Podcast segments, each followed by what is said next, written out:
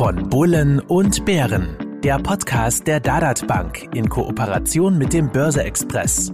Bevor es losgeht, beachten Sie bitte unseren Disclaimer auf dad.at/slash podcast. Risikohinweis. Die Inhalte dienen ausschließlich der allgemeinen Information, sind ohne Gewähr keine Empfehlung zum Kauf oder Verkauf bestimmter Finanzinstrumente. Es handelt sich um keine Anlageberatung. Herzlich willkommen zu Von Bullen und Bären Folge 32, dem Podcast vom Börse Express und der Dadat Bank rund ums Thema Geldanlage. Mein Name ist Robert Gillinger, ich bin Chefredakteur des Börse Express und mir zur Seite sitzt wie fast immer Ernst Huber, Chef der Dadat Bank. Hallo Ernst. Hallo Robert, wünsche Ihnen einen schönen Tag. Gast ist heute Henning Kahr. Er ist seit 2018 äh, Salesforce-Spezialist für Exchange Traded Funds, ETFs und passive Anlagelösungen bei der UBS Asset Management in Frankfurt tätig. Dort betreut er unter anderem Kunden in Deutschland und Österreich und verfügt mittlerweile über mehr als zehn Jahre im Geschäft mit indizierten Anlagestrategien. Vorher war er unter anderem bei Solektiv äh, tätig, kennen vor allem relativ viele Anleger, die im Zertifikatebereich tätig sind. Hallo Henning. Hallo Robert, hallo Ernst, äh, freue mich dabei zu sein. Unser Thema ist heute angesprochen ETFs vor allem. Und da möchte ich ausnahmsweise einmal mit Ernst beginnen. Ernst, ihr setzt ETF ja bei euch in der Vermögensverwaltung sogar ein. Ganz kurz vielleicht, was sind denn für dich Vorteile eines ETFs gegenüber einer normalen klassischen Vorlösung? Gut, die Vorteile liegen fast auf der Hand. Äh, es ist auf der einen Seite, dass natürlich die Kosten deutlich geringer sind als bei klassischen Fonds, weil es halt äh, passiv gemanagte Fonds sind. Äh, die bewegen sich, weiß nicht, zwischen 0,05 wahrscheinlich und 0,40 Prozent, also deutlich günstiger als bei klassischen Fonds. Ich würde sagen, die Performance ist klar nachvollziehbar, weil äh, schlicht und einfach de facto fast eins zu eins ein Index äh, abgebildet wird und dadurch, äh, glaube ich, kann man das Ganze äh, ganz, äh, ganz gut steuern auch. Ja, und äh, die Produkte sind äh, laufend handelbar, fortlaufend handelbar, äh, ganz normal auch über die äh, Börse. Es gibt auch sehr viele Kunden, die hier sogar Daytrading, äh, also tägliche Käufe und Verkäufe betreiben äh, von einzelnen ETFs, weil einfach auch hier die Liquidität gegeben ist und äh, schlicht und einfach auch der jeweilige Index eins zu eins äh, abgebildet wird äh, über den ganzen äh, Tag hinweg. Mhm. Der Vorteile natürlich haben solche Produkte auch äh, Nachteile, aber ich glaube, da wird dann ohnehin Henning äh, vielleicht das eine oder andere dazu auch äh, sagen und, und, und, und dazu verlieren auch, ja. Henning, weil du gerade angesprochen wurdest, UBS Asset Management ist den meisten Zuhörerinnen wahrscheinlich für ihre Fonds vor allem bekannt. Wo ist denn eure Marktstellung im ETF-Bereich? Kannst du da ein bisschen was sagen? Und habt ihr gewisse Schwerpunkte, für die ihr bekannt sein wollt, sage ich einmal? Ähm, ja, gerne. Also zum UBS ETF-Geschäft. Wir sind Nummer vier in Europa und verwalten in unseren ETFs derzeit circa 100 Milliarden Euro ähm, Anlegergelder. Das äh, schwankt natürlich äh, derzeit recht stark auf, auf Wochenbasis aufgrund der äh, Marktentwicklungen. Äh, wir verstehen uns als Vollsortimenter. Das heißt, wir haben auf der Aktienseite verschiedenste Länder und Regionen, die man äh, gut, effizient und auch liquide abbilden kann. Im Anleihenbereich verschiedene Laufzeiten, Unternehmensanleihen, Staatsanleihen über verschiedene Regionen, aber auch im, im Rohstoffbereich ein, ein recht breites Angebot. Ein, ein Punkt, den ich noch rausstreichen würde, ist das Thema ähm, Währungssicherung, ähm, wo wir recht breit aufgestellt sind und auch ähm, ETFs, die in verschiedene Währungen investieren, wie ein MSCI World, ähm, zum Beispiel abgesichert in den in Euro ähm, anbieten. Dann, ähm, wir werden ja auch heute über Trends, langfristige Trends im ETF-Markt oder, oder Investmentmarkt generell reden. Ähm, ist, glaube ich, ähm, wie nicht anders zu erwarten, das Thema Nachhaltigkeit, wo wir recht früh begonnen haben, äh, 2011, um genau zu sein. Und mittlerweile sind 40 Prozent der 100 Milliarden stecken in ETFs, die in der einen oder anderen Form äh, Nachhaltigkeitsfilter äh, integrieren. Ähm, und ich bin im Team tätig, was ähm, aus Frankfurt raus ähm, ja, Kunden in Österreich und in Deutschland betreut. Henning, wir beobachten derzeit bekanntlich große Schwankungen an den Märkten am Markt. Eine ganz spinnende Zeit, würde ich meinen. Eine ganz schwierige Zeit aktuell. Nicht nur die Aktienmärkte haben stark korrigiert, auch genauso der Rentenmarkt hat äh, Einbußen gesehen, wie wir sie uns äh, ja nicht erhofft haben, sage ich noch vor, vor einigen Monaten und auch nicht gedacht haben, dass so turbulent und so stark kommt das Ganze. Ja, der Markt bei den drei genannten oder bei den, bei den Anlageklassen Aktien, Anleihen, Rohstoffe, glaube ich, ganz interessante Entwicklung. Und wie siehst du bei deinen Kunden oder auch generell, also äh, äh, den, den ETF-Markt aktuell, was wird nachgefragt, wo fließt das Geld rein, beziehungsweise wo geht hier Geld raus? Mhm. Ähm, du hast eigentlich das Stichwort schon genannt, wie ich finde. Also dieses konnte man sich vor einigen Monaten noch gar nicht äh, richtig vorstellen. Und wenn wir nämlich ins, ins letzte Jahr denken, da war ja die große Diskussion Inflation, äh, sprechen wir von einem transitorischen, also nur vorübergehenden äh, Phänomen oder wird die Inflation äh, ja, länger andauernd sein und, und was heißt das? Man, man hat auch gesehen an den, an den Märkten noch zu ähm, Jahresende 2021, äh, wenn man sich angeschaut hat, was waren denn eigentlich an, an erwarteten Zinserhöhungen zum Beispiel äh, in den USA eingepreist, da ungefähr, ich glaube, zwei Zinserhöhungsschritte waren eingepreist letzten äh, Dezember. Und dann hat sich das enorm, äh, enorm gewandelt in diesem Jahr. Dann äh, ging dieses Narrativ ein bisschen weg von äh, transitorisch hin zu Inflation bleibt uns wahrscheinlich länger erhalten. Ähm, die ähm, ja, die, die äh, Vertreter der äh, Notenbanken, allen voran der US-Notenbanken, waren deutlich, wie man immer so schön sagt, hawkischer, das heißt eher in Bezug auf stärkere und, und schnellere Zinserhöhungen. Und da ging es eigentlich los, dass wir eine ja, deutliche Umkehr am Markt gesehen haben. Ähm, Aktien wurden, äh, wurden verkauft, Anleihen, ähm, also die, die Renditen sind gestiegen, die Anleihenkurse sind äh, gesunken. Alle Anlageklassen, die ja in irgendeiner Form ähm, Cashflows generieren, Zahlungsströme generieren, sei es Dividenden, sei es Coupons, haben ja den, den Zins in gewisser Weise als, als Anker, äh, zukünftige Gewinne, die, die abdiskontiert werden, so dass wir da eine sogenannte Neubewertung gesehen haben, gleichzeitig eben die Angst, dass die Liquidität ein bisschen, ein bisschen versiegt. Und ähm, Deswegen auch in diesem Jahr, glaube ich, der, der große Trend, was wir gesehen haben bei den Kunden, die sehr taktisch agiert haben, dass sie zum Beispiel raus sind aus Growth, ähm, aus dem Growth-Bereich und rein eher in den Value-Bereich. Äh, also raus aus den klassischen Tech-Unternehmen, die vielleicht äh, auch noch unprofitabel sind, die die Cashflows erst sehr, sehr weit in der Zukunft haben. Wenn die Zinsen steigen, dann natürlich ähm, tendenziell größere Probleme als Unternehmen, die ähm, laufend profitabel sind und, äh, und auch schon Gewinne erwirtschaften Wirtschaften, also diese Welle von Growth äh, zu Value haben wir gesehen, das haben viele Kunden gespielt. Ähm, auf der Anleihenseite wurden Durationen, also Laufzeiten runtergefahren. Je länger die Laufzeit einer Anleihe, desto größer das Zinsänderungsrisiko. Ähm, deswegen infolgedessen ähm, einige Kunden, die dort ähm, ja, die Laufzeiten reduziert haben. Und die Rohstoffseite natürlich ja, in gewisser Weise verbunden äh, mit dem Inflationsthema. Thema. Auch dort haben wir einiges an, ähm, an Influss gesehen. Und ähm, ja, diese Trends ähm, in, in all diesen drei Anlageklassen halten auch weiter äh, an der Zeit. Also es ist ein ähnliches Bild, das wir auch bei uns in der Tat äh, bei den Kunden gesehen haben, auch raus aus Technologie, aus diesen aus, aus, aus dieser äh, neuen Industrie, wenn man so will. Äh, auch hier starke Verkäufe, auch hin zu dividendenstarken oder zu Dividendenwerten. Und was für uns auch noch ganz spannend war, unsere Kunden haben in der Vergangenheit fast keine Anleihen gekauft, äh, war de facto ein zinsloses Risiko, wie wir immer sagen.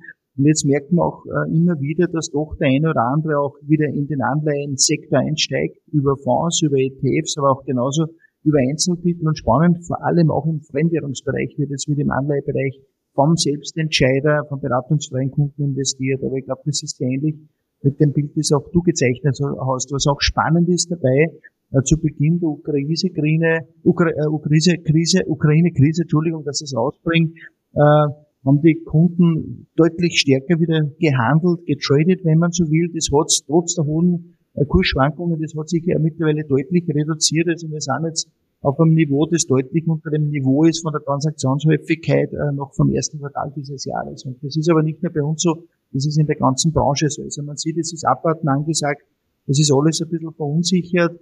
Äh, es funktionieren oder haben bis dato weder die Anleihen noch die Aktien funktioniert. Äh, von der Performance im heurigen Jahr, also da ist jetzt ein bisschen Abwarteposition äh, zum Teil angesagt. Ja. Mhm. Herr Henning, du hast vorher erwähnt, Anleger, die taktisch agieren. Das ist ja wahrscheinlich, sage ich mal, eher eine kurz- bis mittelfristige Marktmeinung, die hier umzusetzen versucht wird. Ich kenne diesen alten Spruch, hin und her macht Taschen leer. Wenn viel gehandelt wird, muss man sicher einiges beachten. Hast du da irgendwelche Tipps? Ähm, ja, also ich glaube, es gibt schon ein paar Punkte, die man äh, grundsätzlich im Hinterkopf ähm, behalten sollte, wenn man ETFs an der, an der Börse handelt oder auch, auch generell handelt. Ähm, und zum einen ist es so, dass man ja mitnichten immer auf der anderen Seite einen vielleicht anderen Anleger, Privatanleger hat, der vielleicht etwas gerade verkaufen will, wenn man selber kauft, sondern es ist häufig, dass ein Market Maker äh, dazwischen steht, der laufend ähm, Verkaufs- und Ankaufskurse stellt und stellen muss und stellen möchte, natürlich, weil das ein Geschäftsmodell ist für die einzelnen ETFs. Und ich glaube, beim Thema Spread zwischen Ankaufs-, Verkaufskurs muss man sich immer die Frage stellen, dieser Market Maker, der muss sich eben absichern. Wenn ähm, ich äh, im Laufe des Tages, irgendwann um 15 Uhr, ein ETF kaufen möchte und zahle dafür einen gewissen Preis, den, den mir der Market Maker ähm, stellt, ähm, dann wird der Market Maker zu den Schlusskursen bei uns neue, ähm, neue Anteile kreieren, stark vereinfacht gesagt. Das heißt aber natürlich, dass er sich ähm, ähm, absichern muss, weil er natürlich nicht äh, wissen kann, wie die, die Schlusskurse aussehen, das heißt, was er am Ende bezahlen muss. Und ähm, die Frage, wie leicht oder wie günstig diese Absicherung ist, bestimmt ganz maßgeblich, ähm, wie denn der der Spread und die Spanne zwischen Geld und Briefkurs aussieht. Als Beispiel, wenn ich ähm, jetzt ein äh, ETF auf den S&P 500 äh, kaufe, kann sich der Market Maker eben sehr, sehr einfach mit Futures auf den S&P ähm, absichern. Das heißt, demzufolge natürlich auch sehr, sehr geringe Spreads zwischen äh, äh, Geld-Briefkurs. Ähm, anders sieht es natürlich aus, wenn ich, sagen wir mal, exotischere äh, ETFs handle, wo es vielleicht keine Derivate gibt, wo vielleicht ich bin überregional unterwegs äh, und will zum Beispiel mittags handeln, Asien ist schon zu, ähm, Lateinamerika ist vielleicht noch nicht offen, es gibt nicht eben die, die Instrumente, um sich abzusichern, da wird man natürlich einen, einen weiteren Spread sehen. Und vielleicht kann man das so runterbrechen am Ende. Ich sollte schon darauf achten, dass der zugrunde liegende Markt offen ist. Also wenn ich einen World handel, der zu 70 Prozent, äh, knapp 70 Prozent aus US-Titeln besteht, macht es vielleicht Sinn, äh, das am Nachmittag zum einen zu machen oder auch definitiv, wenn die, wenn die USA geöffnet ist für einen Handel und nicht, wenn die USA ähm, gerade einen, einen Feiertag ähm, hat. Ähm, ich glaube, das wäre äh, wär so, so ein Bereich. Ein anderer Bereich ist natürlich, wie gebe ich die Order in den Markt? Da gibt es dann ja immer also Market Order äh, oder Limit Order, wo wir eigentlich dazu raten würden, Limit Orders zu verwenden. Ähm, einfach, ja, gerade, also ich glaube generell vorteilhaft, aber auch in sehr volatilen Märkten, wo einzelne Ankündigungen von Notenbanken, irgendwelche Inflationsdaten natürlich den Markt stärker in die eine oder andere Richtung bewegen können. Und als, als Privatanleger, äh, der die viele andere Sachen äh, zu tun hat und nicht diese, äh, diese Ankündigung laufend äh, ja, im Blick hat, sicherlich nicht verkehrt, da auch mit, ähm, mit Limits ähm, zu arbeiten. Mhm. Äh, aber eine Taktik oder Strategie, nach Marktschluss dann zu kaufen, bringt's auch nicht. Nach Markt, also nach Marktschluss zu kaufen bedeutet ja im Endeffekt, dass, ähm, dass die Spreads in der Regel deutlich, deutlich weiter sind. Wenn die zugrunde liegenden, also wenn ich einen ähm, ETF auf europäische Aktien nach Marktschluss handel, äh, dann habe ich natürlich in der Regel einen breiteren, äh, breiteren Spread. Es kann sein, wenn meine Meinung ist, ähm, ich habe hier einen Spread, ich, ich sehe ungefähr, wo der Spread steht und habe vielleicht die Annahme, dass über Nacht irgendwelche sehr, sehr positiven Ankündigungen aus ähm, Asien kommen, ähm, dann kann ich vielleicht sagen, das ist für mich ähm, lohnt sich trotzdem da reinzugehen. Man muss aber definitiv vorsichtig sein, wenn man außerhalb der klassischen Börsenhandelszeiten ähm, handelt, dass das Spread eben weiter, äh, weiter sein wird. Hm, okay. Also das Wichtigste ist eigentlich, dass die US-Börse offen hat, weil das ist die größte und da sind die meisten Absicherungsstrategien drauf. Ja, genau. Also ich, auch wenn wir uns asiatische Aktien anschauen und dann so Spreads im, im Tagesverlauf, wir sehen, dass es in der Früh recht gut ist, weil dann natürlich einige asiatische Börsen noch, noch handeln und man da quasi einen Indikator äh, bekommt, wo, wo die Preise stehen. Aber ähm, dann, dann nimmt es ein bisschen ab. Äh, quasi Mittagszeit hier in Europa wird der Spread ein bisschen, äh, Spreads ein bisschen weiter, ähm, engen sich dann in der Regel wieder etwas ein nach 15.30 Uhr, nach Eröffnung USA, weil es dort einfach sehr viele ähm, ja, Futures, Derivate gibt, die auch den asiatischen äh, Markt abdecken. Plus viele asiatische Aktien haben ja auch ähm, Listings in den USA, äh, so dass man da eine, ja, ein, ein, einen Blick hat auf die, auf die Kurse und das natürlich auch nutzen kann, um sich, um sich abzusichern. Mhm. Und von welchen Größenordnungen sprechen wir da beim unterschiedlichen Spread? Das kann ja nicht so hoch sein, oder? Das ist ganz, ganz schwer pauschal zu sagen. Da müsste man wirklich des, das Produkt anschauen, ob wir jetzt hier von einem ähm, S&P 500 ETF kann man eigentlich zu Handelszeiten in Europa eigentlich sehr gut durchhandeln, weil auch in europäisch, also in der Früh in Europa äh, gibt, es, gibt es Derivate. Ähm, wenn ich jetzt ähm, einen ähm, Emerging Markets ETF mit verschiedensten Ländern handeln möchte, wo wahrscheinlich immer irgendwelche Länder gerade einen Feiertag haben, dann ist natürlich schon relevant, wenn vielleicht ähm, ein Land, was 6, 7, 8 Prozent Indexgewicht hat, äh, gerade einen Feiertag hat, ähm, dann wird sich das natürlich auf den äh, Spread auswirken. Mhm, okay. Gehen wir vielleicht weg vom kurzfristig agierenden Anleger ein bisschen mehr zum taktisch langfristig orientierten Anleger. Du hast vorher das Stichwort Nachhaltigkeit erwähnt. Ist das ein Beispiel für eine kurzfristige Sache, die wir jetzt gerade gehabt haben, oder kommt das auch äh, Anlegern beim langfristigen Vermögensaufbau verstärkt in die Depots hinein? Und welche Trends gibt es denn sonst? Ähm, also Nachhaltigkeit ist, ist glaube ich, allseits so, so verstanden. Es ist, man kann gar nicht mehr wirklich von einem Trend eigentlich, eigentlich sprechen, sondern es wird wahrscheinlich in vielerlei Hinsicht die neue, in Anführungsstrichen, Normalität zu investieren, einfach äh, aufgrund regulatorischer Vorgaben. Ich meine, dann ist es natürlich, muss man vielleicht ein bisschen unterscheiden, wen man sich jetzt anguckt, den Selbstentscheider am Ende, der ja im Endeffekt ähm, immer noch selber gucken kann, möchte ich jetzt den MSCI World kaufen oder möchte ich den MSCI World mit diversen Ausschlüssen oder einer ESG-Integration äh, ins, ins Portfolio nehmen. Wenn ich mir jetzt die ähm, professionellen, die regulierten äh, Marktteilnehmer anschauen, äh, die müssen teilweise, die haben teilweise schon gewisse Ausschlüsse ähm, vornehmen.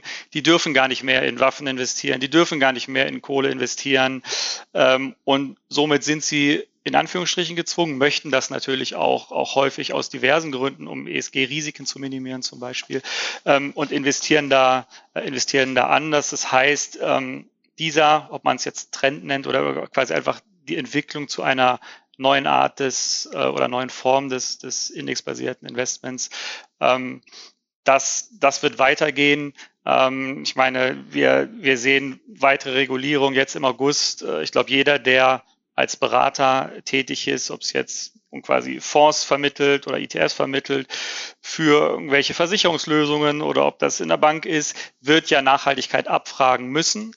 Ähm, und äh, in dem Moment, wo ich diese Abfrage mache äh, und der Kunde im Endeffekt ein Opt-out machen muss, also sagen muss, nein, ich will nicht nachhaltig investieren, ist natürlich die Hürde viel, viel größer, es nicht zu tun. Äh, und alleine dadurch werden wir, glaube ich, auch noch mal einen weiteren ähm, äh, Schub sehen in Richtung äh, Nachhaltigkeit. Also das ist schon das alles entscheidende äh, Thema und betrifft natürlich auch alle Anlageklassen, in denen wir aktiv sind. Also wenn, wenn wir jetzt mit Kunden sprechen, sagen sie uns, ich möchte gerne nachhaltige Portfolien aufbauen. Ich möchte also nur einzelne Buildingblöcke nutzen, nutzen einzelne ETFs, die gewisse Ausschlüsse haben. Und das betrifft die Aktienseite, das betrifft auch die Anleihenseite Rohstoffe, äh, das ist sehr kontrovers diskutiert. Kann man in Rohstoffe nachhaltig investieren oder nicht? Ähm, äh, ist zumindest, ähm, glaube ich, derzeit nicht, äh, nicht, so, nicht so einfach möglich oder wird, sagen wir mal, noch kontroverser diskutiert. Vielleicht mache ich ein paar Ergänzungen äh, seitens der DADA dazu. Das Thema vor allem Sparplan in ETFs, das boomt richtig, wirklich schon seit Jahren. Das hat den klassischen Fonds jetzt gut oder nicht, weiß ich nicht, aber deutlich abgelöst, auch beim Selbstentscheider. Äh, äh, die Masse der Kunden oder das Produkt, wo am meisten angespart wird monatlich, das ist immer der MSCI World, das ist seit Beginn an eigentlich so, de facto wird nur im Aktiensegment angespart, im, im Bond-Bereich ja de facto gar nicht. Und äh, ja, und das Thema ESG ist bei uns immer so äh, gewesen, auch die letzten Jahre, oder Nachhaltigkeit, dass rund ein Drittel der Kunden äh, diese Variante bereits genutzt haben. Ich gehe davon aus, dass es jetzt steigen wird. Was spannend natürlich ist dabei, und vielleicht ändert sich da aber auch was, vielleicht kann auch Henning was dazu sagen auch, äh, dass halt die ESG-Varianten von den Spesen her in der Vergangenheit immer teurer gewesen sind als die Plain Vanille ETFs, sage ich. Also da haben wir immer weise teilweise das Doppelte an Management-Fee oder Bestandsfee dafür bezahlt. Aber Henning, vielleicht kannst du zu dem Thema noch was sagen dazu. Ähm, ja, sehr gerne. Also auf, auf ETFs bezogen, es, ist, es stimmt, stimmt so natürlich, ähm, dass gerade am Anfang ähm, als, als Nachhaltigkeits-ETFs lanciert wurden, dass da ähm, quasi ein größ höherer Preis ähm, drauf stand, deutlich höherer Preis auf den, als auf den klassischen ähm, Core-Exposure. Äh, das ist aber mittlerweile durch die Vielzahl der Angebote und durch den großen Wettbewerb auch schon, ich würde sagen, deutlich ähm, zurückgekommen. Ähm, also wenn man sich, sich anschaut, ein S&P 500 ähm, und ein S&P 500 ESG kostet bei uns genau dasselbe ähm, kein Aufpreis mehr. Ich würde auch mal die Behauptung aufstellen wollen, äh, dass dass wir da ein, eine deutliche Annäherung äh, sehen werden über die Zeit. Ich meine, das Einzige, was was dann vielleicht noch äh, dazwischen steht, ist natürlich, was gibt es, sind das höhere Datenkosten, die implizit ähm, ähm, enthalten sind. Äh, da gibt es natürlich auch immer das ist die Frage, wie, wie teuer sind die einzelnen Indizes, gibt es da Unterschiede, aber einfach vom, vom ganzen operativen ähm, Setup, ähm, vom, vom Portfolio-Management ähm, und so weiter und so fort, gibt es eigentlich keinen Grund, warum, ähm, sagen wir mal, nachhaltiger ETF ähm, jetzt auf, ein, auf einen breiten Markt. Bei Spezialthemen ist das vielleicht ein bisschen anders, die halt nur einen Anbieter hat, dann kann er natürlich ähm, einen anderen Preis setzen. Grundsätzlich würden wir schon davon ausgehen, dass wir da eine Annäherung äh, nach, nach unten sehen über die Zeit. Sozusagen eine gute Message auch für den Anleger und für den Sparer. Ja. Ähm, ganz genau, ja. Ich, ich vielleicht dann nur als, als ein, ein Satz dazu noch, also wenn ich äh, zurückdenke an die letzten zwei Jahre, haben wir ähm, an der einen oder anderen Stelle die, die Gebühren auch gesenkt für, für nachhaltige ETFs. Und ich glaube, dass das war auf dem, äh, auf dem ganzen Markt, Markt so, dass natürlich wir Anbieter, äh, wir haben, äh, wir konkurrieren alle, wir, wir wollen natürlich die Investoren von, von unseren Produkten überzeugen und die, äh, die Gebühr ist ein Kriterium, ist nicht alles, gerade im Nachhaltigkeitsbereich, vielleicht kommen wir nochmal drauf, gibt es sicherlich noch viele andere Kriterien auch, aber äh, die Gebühr ist eben, ist eben gerade bei ETFs natürlich immer eines der, ähm, ja, der, der Kernentscheidungsfaktoren und, und demzufolge ähm, wird es weiter äh, nach unten gehen über die Zeit. Mhm. Ganz kurz, wenn ich zurückkommen darf, zu Trends im langfristigen Vermögensaufbau wird wahrscheinlich mehr sein als okay, Nachhaltigkeit ist das wichtig, der wichtigste und größte Trend, aber gibt's andere Trends auch noch immer, die, die du festgestellt hast im Laufe der Zeit? Ich meine, natürlich die US-Börsen werden immer wichtiger, aber schichten auch europäische Anleger vermehrt in die USA um prinzipiell oder ist es eigentlich der Retourweg? Wenn ich das so langfristig anlege, so ein, ein Portfolio, was setzt denn ihr bei euren Kunden? Oder, oder werden immer mehr Spezialthemen beigemischt? Hm, ich ich glaube, es ist, man sieht so ein bisschen eine Core-Satellite-Strategie bei den, ähm, bei den Privatanlegern. Und da kann Ernst sicherlich aus, aus, sein, aus seiner Rolle dann danach noch, noch genauere ähm, Infos geben, was er dabei bei sich sieht. Aber ich denke, und das, das hat er angesprochen, MSCI World ist wahrscheinlich so der, der beliebteste ETF zum Sparen. Ich denke, es ist auch ein gutes Produkt zum Sparen, weil es eben äh, die Vorteile eines ETFs äh, verkörpert, günstig, breit diversifiziert, ähm, handelbar. Ähm, was man dann schon sieht bei Privatanlegern, und das meinte ich mit, mit Satellite, dass natürlich das, diese thematischen ETFs, die in letzter Zeit häufiger aufgekommen sind. Wir spielen da derzeit noch nicht mit, aber, aber wir sehen das natürlich am Markt, dass, äh, dass da lange Zeit gerade, glaube ich, im, wenn man an Robotics, Artificial Intelligence, Big Data und so weiter und so fort, ähm, wo doch äh, einiges Interesse von, von Seiten äh, Privatanlegern ähm, gewesen, gewesen ist. Aber ich denke, der, das absolute Gros der, der Spargelder und auch des, des Wachstums in, in absoluten Zahlen ist sicherlich bei den breiten, hochdiversifizierten ähm, Indizes. Und ich glaube, das ist auch gut so, wenn ich jetzt aus, aus Deutscher mal betrachte. Ich glaube, der Anteil der Sparpläne in DAX-ETFs hat abgenommen über die Zeit. Quasi meine, meine Studie dazu gesehen. Was, glaube ich, gut ist, zum einen Home Bias vielleicht ein bisschen zu, zu reduzieren und zum anderen, ähm, wenn ich langfristig äh, Vermögensaufbau betreibe, ähm, ist es, glaube ich, vorteilhaft, wenn ich äh, mir da ein möglichst breites äh, Produkt ins, ins Depot lege und nicht jetzt wirklich die mittlerweile 40 Aktien des DAX und, und da ausschließlich reinspare. Mhm, mh. Vielleicht um, um, um auf äh, das noch ein bisschen zu ergänzen, also ich habe mir das jetzt angeschaut, äh, die Top 15 Produkte, die, die in der Tat angespart werden, äh, da sind an den ersten 10 Stellen ausnahmslos ETFs und unter den ersten 15 kein einziger klassischer Fonds. An der elften Stelle ist die erste Aktie und das ist eine Amerikaneraktie. Und von den äh, besparten Produkten sind sehr viele davon MSCI World, dann ist auch drin Nasdaq oder S&P 500. Also das sind so die meistbesparten. Unter den ersten 15 sehe ich auch kein durch einen europäischen, aber keinen DAX. Ja. Also ist ziemlich mit dem ident, was du auch gemeint hast ja, oder gesagt hast. Bleiben wir beim Thema Nachhaltigkeit und gehen vielleicht ein bisschen tiefer hinein. Wie haben sich denn diese Strategien zuletzt an sich entwickelt? Kann man da ein bisschen was dazu sagen? Früher, Ernst hat erwähnt, war der, die, waren die Kosten etwas höher, jetzt nicht mehr, wie du gesagt hast. Also da dürfte es keinen Performance-Nachteil geben. Waren wir besser oder schlechter? Wie hat sich denn das jetzt alles entwickelt? Also nur zur Klarstellung, noch sind sie etwas höher jetzt in der Breite, ähm, äh, teilweise schon auf gleichem äh, Niveau. Ich würde eher sagen, dass, dass der Trend deutlich äh, dahin geht, dass sie, ähm, dass sie über die Zeit äh, auf, auf, dem, auf dem Niveau landen. In der Breite sind sie noch, noch etwas höher. Ähm, ja, also Thema Nachhaltigkeit und Performance, das diskutieren wir derzeit sehr viel mit Kunden, um, um ehrlich zu sein, weil ähm, wenn man mal rauszoomt, Nachhaltigkeit sind ja eigentlich die drei Säulen, E, S und G, also Klima, Umwelt, Klima, dann gesellschaftlich, soziale Aspekte und, und das Thema äh, Governance.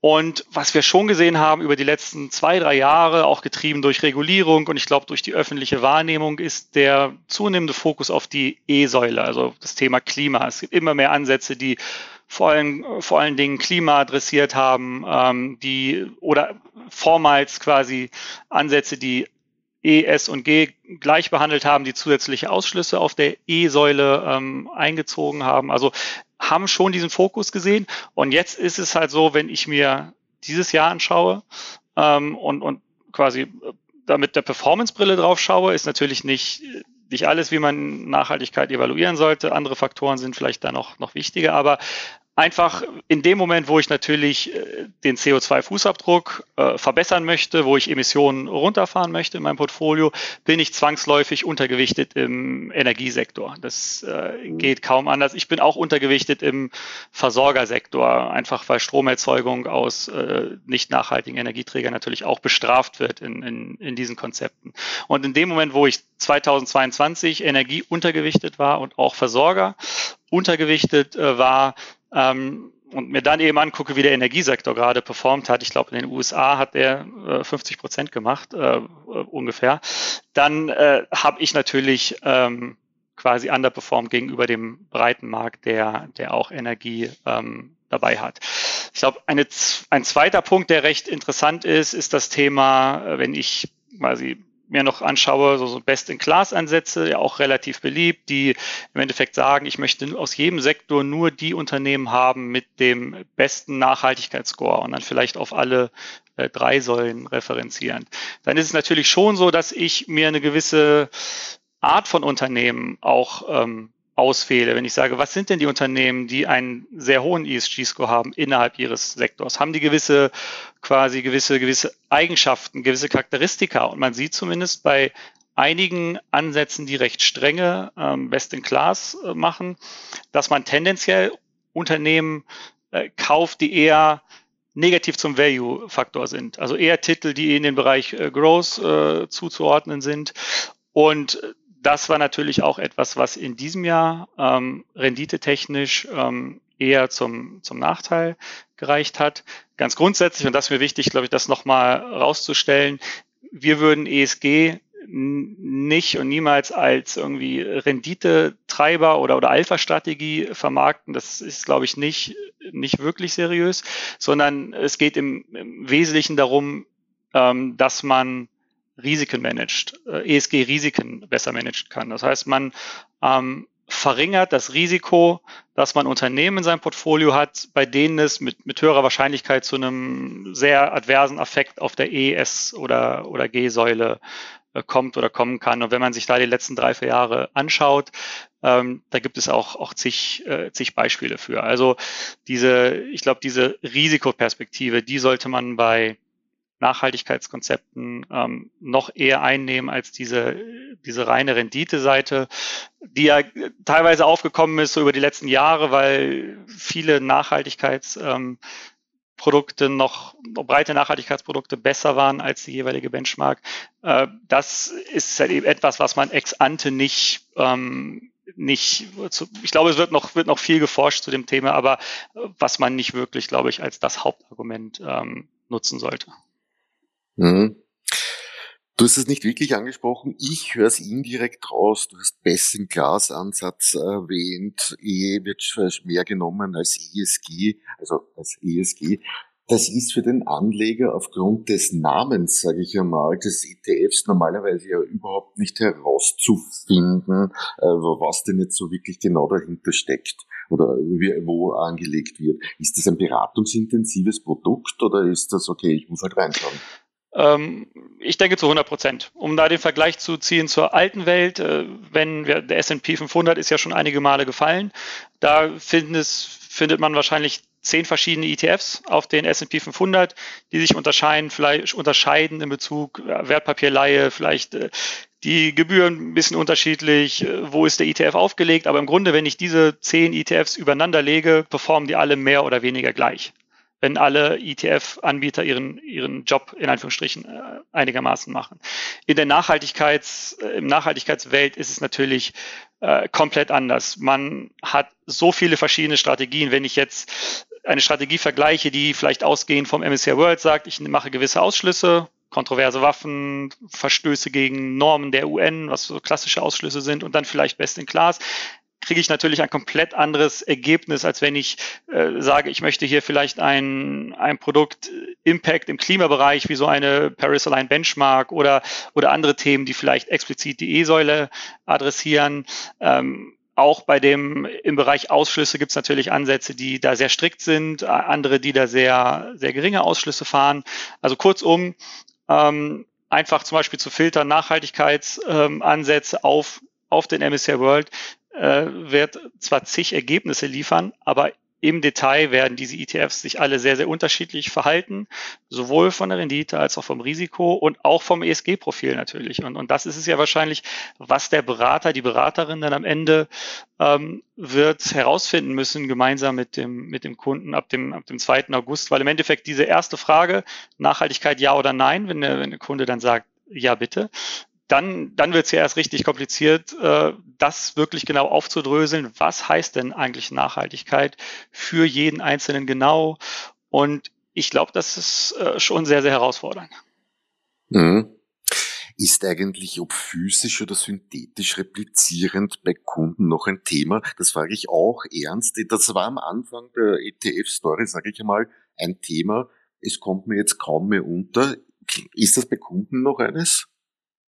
Also das kommt natürlich beim, beim beratungsfreien Geschäft nicht so zutage, aber ich würde schon meinen, dass nach wie vor ein Thema ist, vielleicht nicht mehr in dieser Intensität, wie es einmal gewesen ist, aber es ist definitiv ein Thema, ganz sicher.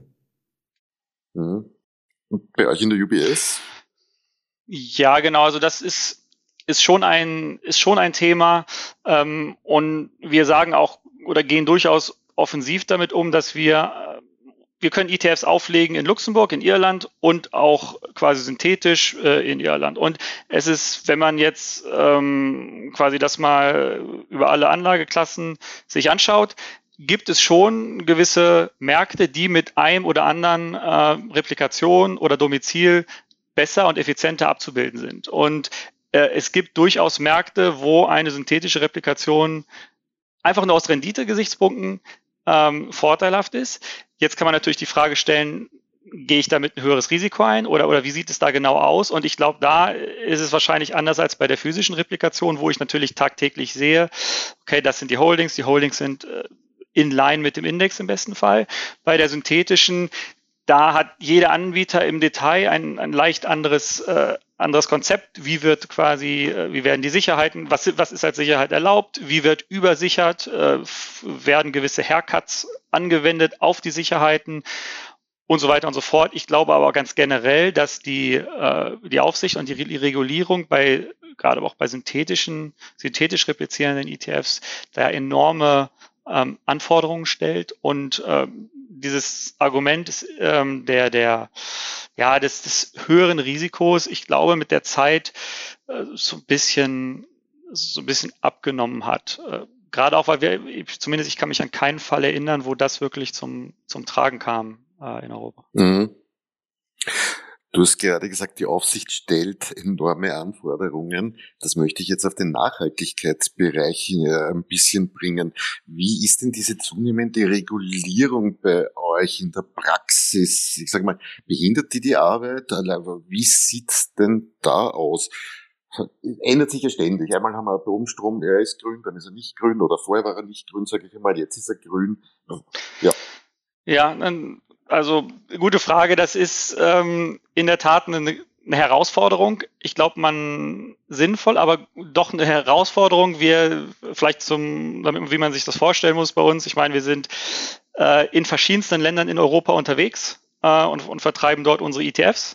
Und jetzt ist es so, dass die ähm, EU-Kommission, die ja in gewisser Weise ähm, auch Vorgaben äh, gemacht hat. Dann gibt es die Offenlegungsverordnung, wo man seine Produkte eingruppieren musste. Aber es geht schon in diese Richtung, dass jedes einzelne Land, in dem wir unsere ETFs vertreiben, andere ähm, leicht andere Anforderungen hat. Plus es gelten dann ja immer noch diese lokalen äh, Labels, die man wahrscheinlich so kennt. Ich meine, in Österreich gibt es das Umweltzeichen, in Deutschland gibt es Siegel, dann gibt es das neue Verbändekonzept, in Benelux gibt es ähm, gibt's andere äh, Labels und so weiter und so fort. Und das heißt natürlich, wir möchten natürlich einen ETF ähm, kreieren, der auch in, in allen Ländern, wo wir aktiv sind, äh, zu, vertreiben, äh, zu vertreiben ist. Und aufgrund der individuellen ähm, ja, Abgrenzungen oder der Unterschiede in, in dem Verständnis auch von Nachhaltigkeit. Äh, du hast es genannt, Atom, Atomkraft ist natürlich anders, wenn ich äh, mit einem französischen Kunde rede, als jetzt in, in Deutschland und Österreich. Ähm, und das macht es, sagen wir mal, her schon herausfordernd, aber ähm, ja, also viele, viele Diskussionen, die in diesen Bereich fließen. Vielleicht ein letzter Punkt dazu noch ist das, ist das Thema äh, Daten im Nachhaltigkeitsbereich ganz, ganz generell. Ähm, wir werden ja immer mehr ähm, oder es wird immer mehr verlangt, dass wir zusätzliche und weitere Datenpunkte in Bezug auf Nachhaltigkeit zu unseren ETFs publizieren. Und es ist natürlich schon so, dass es da an der einen oder anderen Stelle noch, noch gewisse Lücken im Markt gibt. Ich nenne nur mal zwei Beispiele. Ähm, Unternehmen müssen äh, berichten, wie viel Prozent der Umsätze Taxonomy aligned sind. Also äh, quasi in, in Umsätzen, die äh, im Einklang steht mit der EU Taxonomy. Und das ist ein Datenpunkt, der noch gar nicht von allen Unternehmen äh, verfügbar gemacht wird, muss auch noch nicht, aber äh, es ist im Endeffekt eine, eine Herausforderung. Oder auch, ich glaube, ein bekanntes Thema ist Scope 1, 2, 3 Emissionsdaten. Emission ist ja nicht gleich Emission, sondern man muss, muss eben gucken, reden wir hier von 1, 2 und 3 oder ist es nur 1, 2? Und auch bei Scope 3 Emissionsdaten ist die Verfügbarkeit noch gar nicht so, so umfangreich, dass, äh, sodass da häufig noch auf Schätzungen ähm, zurückgegriffen werden muss. Also kurzum, mhm. ähm, ja, es ist durchaus, äh, durchaus herausfordernd. Ich, ich hoffe aber, dass wir vielleicht in der Zukunft mal eine einigermaßen vielleicht europäisch einheitliche Lösung oder, oder Verständnis da finden. Tja, die Hoffnung stirbt ja bekanntlich zuletzt. Hm. Machen wir abschließend vielleicht noch so einen kleinen Ausblick. Wie, wo steht denn deiner Meinung nach die ETF-Industrie in, sagen wir, fünf Jahren? Geht der an sich Siegeszug weiter zu Lasten anderer Assets? Und Ernst, wie siehst du das dann? Für mich schließt sich schön eigentlich der Kreis zu dem Eingangsstatement von, von Ernst. Ähm, er hat ja die Vorteile von, von ETFs äh, aufgezählt und die ja, würde ich eins zu eins unterschreiben. Und ich glaube, diese Vorteile werden auch dafür sorgen, ähm, dass der Anteil der äh, in ETF äh, verwalteten, äh, verwalteten Assets relativ zum Gesamtvolumen in Fonds, dass er weiter steigen wird. Ähm, und ich meine, wenn man auf die USA guckt, da sind es mittlerweile 50 Prozent der in Fonds verwalteten Assets sind quasi komplett passiv. Ähm, vielleicht erreichen wir nicht genau diesen Wert, aber selbst wenn wir äh, auch nur ein bisschen in die Richtung gehen, ähm, ist, noch, ist noch viel Potenzial. Viel Luft, Viel Luft nach oben, genau. Ich denke, dass es auch eine ganze Menge natürlich auch an aktiv gemanagten Fonds gibt, die gute Performance zeigen, wo gutes Management dahinter ist. Aber wir alle wissen, dass die meisten Fondsmanager die Benchmark nicht schlagen. Und das ist, äh, glaube ich, doch ein gewichtiges Argument auch dafür, dass die ETF-Branche weiter gut laufen wird und weiter ja, auf der Siegestraße bleiben wird. Mhm. Mit diesen Worten soll das Schlusswort für heute gewesen sein. Möchte ich für heute enden und mich bei euch an Empfangsgeräten fürs Zuhören bedanken. Uns von Bullen und Bären gibt's wieder in zwei Wochen auf diesem Kanal.